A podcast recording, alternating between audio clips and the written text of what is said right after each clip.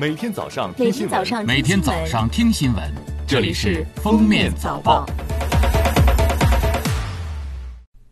各位听友，早上好！今天是二零二零年三月十九号，星期四，欢迎大家收听今天的《封面早报》。在十八号举行的国务院联防联控机制新闻发布会上，国家卫生健康委新闻发言人米峰说，三月十七号，全国新增疑似病例二十一例，均为境外输入。我国内地首次无新增本土疑似病例，湖北除武汉以外地区已连续十三日无新增本土确诊病例。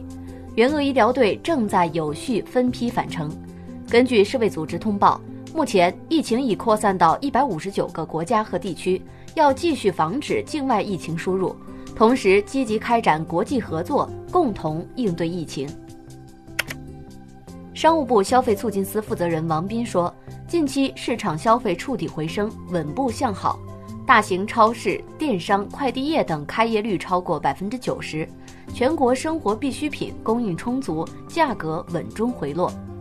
总体来看，疫情对消费短期影响较大，中期趋于平缓。随着政策落地见效，后期消费会逐步恢复，疫情不会改变我国消费长期稳定和持续升级的发展趋势。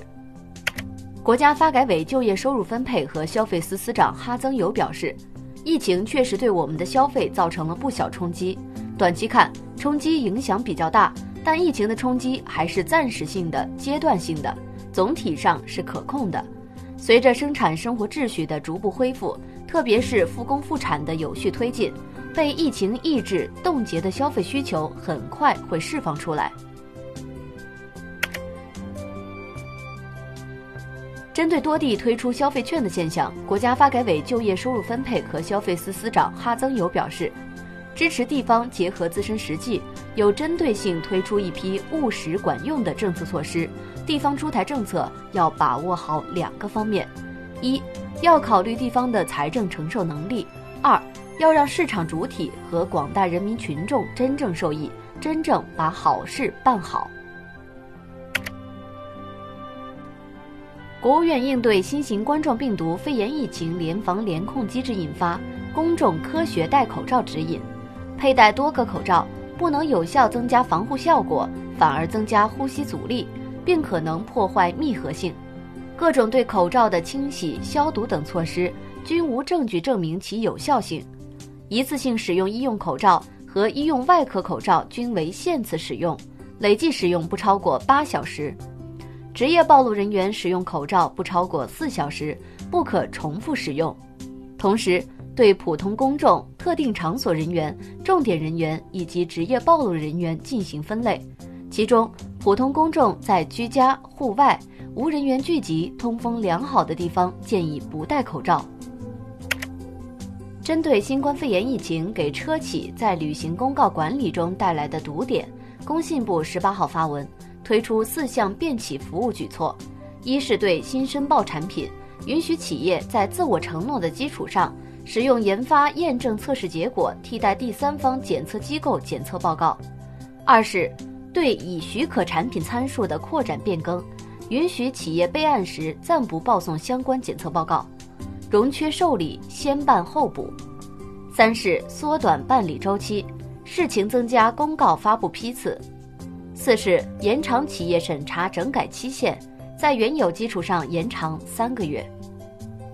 湖北省新型冠状病毒感染肺炎疫情防控指挥部发布通告，对境外来鄂人员中确诊病例、疑似病例、不能排除感染可能的发热患者、密切接触者四类人员，一律按防控规定就地进行分类处置；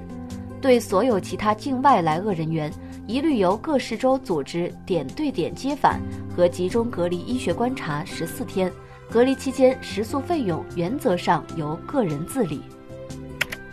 近两日，云南、陕西等多地公布开学时间，其中云南三月二十三号起全省学校陆续错时错峰开学，山西决定全省高三年级按三月二十五号开学准备，高校应届毕业生按四月初开学准备。陕西高三年级三月三十号开学，初三年级、中等职业学校毕业班四月七号开学。三月十七号，四川成都大熊猫繁育研究基地的大熊猫福娃，在专家和工作人员的陪伴下，平安产下一对雄性大熊猫双胞胎，这也是2020年全球首对出生的圈养大熊猫双胞胎。这已经是福娃第五次当妈妈，今年将满十七岁的她，目前已诞下了五胎八只大熊猫。近日，民政部对中国微量元素科学研究会、中国歌剧研究会、中国体育集邮与收藏协会三家社团作出警告的行政处罚。日本体操协会十八号宣布，受新型冠状病毒疫情影响，原定于下月初举行的体操全能世界杯东京站比赛取消。这项比赛本来也是东京奥运会的体操测试赛。美国共和党全国委员会十七号发表声明说，现任总统特朗普已经锁定美国二零二零年总统选举共和党候选人提名。面对新冠肺炎疫情，英国一些民众除了抢购消毒用品，还恐慌性抢购卫生纸。英国污水处理企业担心，万一有人因没手纸而用厨房纸巾或湿巾替代，冲入马桶后会导致下水道堵塞。从而进一步增加卫生风险。比利时首相维尔梅斯十七号在国家安全委员会会议后举行记者会，宣布，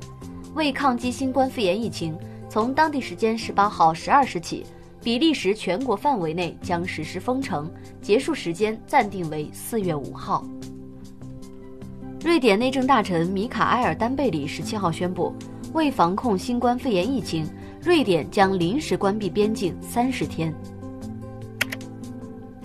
感谢收听今天的封面早报，明天再见。本节目由喜马拉雅和封面新闻联合播出。